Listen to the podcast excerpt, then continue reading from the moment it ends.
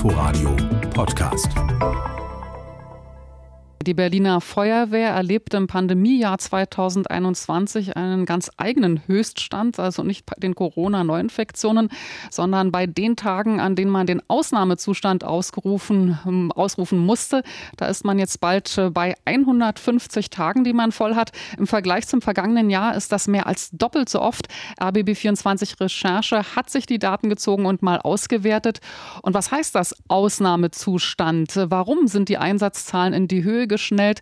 Warum müssen jetzt täglich bis zu 1400, 1600 Einsätze gefahren werden? Was bedeutet das für die Feuerwehrleute? Was für Menschen die Hilfe brauchen? Über diesen ganzen Komplex möchte ich jetzt mit Micha Queker sprechen.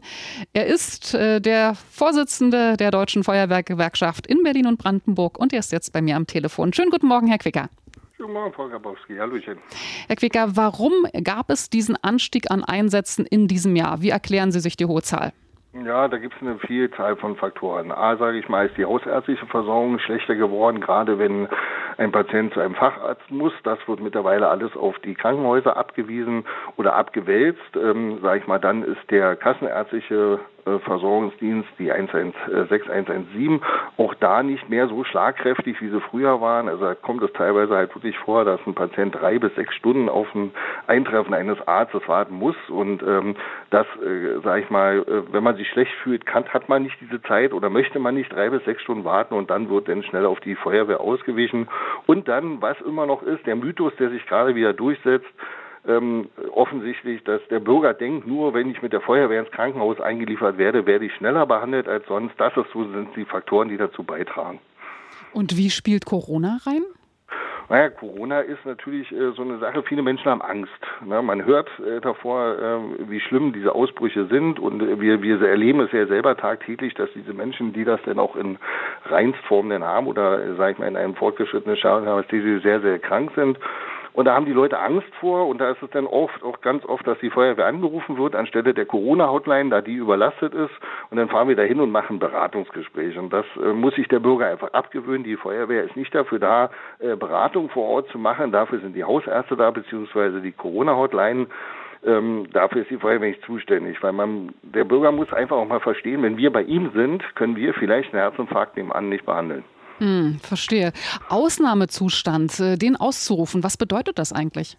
Das bedeutet für die Feuerwehr, dass äh, zum Beispiel Löschfahrzeuge, die im Dienst sind, außer Dienst gestellt werden und dafür zusätzliche Rettungsdienstfahrzeuge in Dienst genommen werden, um denn diesen Ausnahmezustand im Rettungsdienst abarbeiten zu können. Das bedeutet aber auch für die Kollegen, dass sie natürlich äh, durchweg am Arbeiten sind, also halt wirklich von zwölf Stunden auch wirklich zwölf Stunden unterwegs sind, äh, was körperlich und physisch einfach äh, zu einer extrem hohen Belastung führt. Und ich nehme mal an, zu einer jeder Menge Überstunden auch. Also wie sieht das jetzt für Ihre Kollegen und Kolleginnen aus? Kann man da schon von einer Überlastung des Rettungsdienstes sprechen? Naja, also ähm, vom Überstandenstand her würde ich jetzt sagen, das ist ein überschaubaren Bereich. Äh, was, was Überlastung wirklich dabei führt, also ich selber bin ja auch äh, in der Organisationseinheit Rettungsdienst tätig, das heißt, ich fahre nur ausschließlich Rettungsdienst und ich selber muss einfach sagen, äh, nach fünf, sechs Wochen Dienst äh, bin ich körperlich komplett erschöpft, sodass ich quasi eine Woche Urlaub bräuchte oder halt leider auch den Gang zum Arzt machen muss, weil es einfach nicht mehr geht, weil ich körperlich und geistig vollkommen erschöpft bin. Es sind jetzt bei der Berliner Feuerwehr mehr als 500 Stellen nicht besetzt. Warum?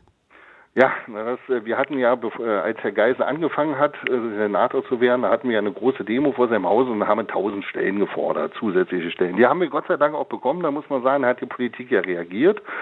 Äh, was leider vergessen wurde, äh, auch den rückwärtigen Bereich mit Stellen zu versorgen, sprich die Ausbildungsstelle, also die BFAA und so, was ja die äh, Feuerwehrschule ist, aber auch die, den Verwaltungsbereich, die für die Einstellungen zuständig sind. Und da haben wir jetzt natürlich einen großen Rückstau, was Ausbildung angeht und äh, über 500 Stellen, die nicht besetzt sind. Äh, wenn man davon die Hälfte in den Rettungsdienst reinziehen würde, hätten wir schon einen Großteil der Probleme nicht mehr. Aber aktuell haben wir diese Stellen leider nicht besetzt. Noch einmal gefragt, also Sie haben ja vorhin deutlich gemacht, es gibt viele äh, Rettungseinsätze, wo gar kein richtiger Notfall vorliegt. Mit welchen Konsequenzen ist es verbunden für Menschen in Berlin, die in Not sind und dringend Hilfe brauchen, dass sie einfach nicht überall sein können? Ja, also ich sage mal so, ich, ich, ich, ich stelle das jetzt mal ganz krass und plastisch da. Wenn ich jetzt zu einem Patienten fahre, der sich den Finger geschnitten hat, also ich rede jetzt nicht von einer tiefen Fleischwunde, sondern einfach nur von einer leichten Blutung, die man versorgen könnte mit einem Pflaster und dann zum Arzt gehen könnte, da fahre ich jetzt hin und der Nachbar nebenan ist beispielsweise gerade umgekippt und reanimationspflichtig. Ja, dann bin ich bei diesem Pflaster und klebe ein Pflaster und sein Nachbar verstirbt. Und das sollte sich jeder Bürger mal wirklich äh, in, in den Sinn rufen. Macht das wirklich Sinn oder muss ich wirklich die Feuerwehr rufen oder kann ich nicht zum Arzt um die Ecke gehen oder selbstständig ins Krankenhaus? Welche Forderungen haben Sie denn jetzt an den neuen Senat?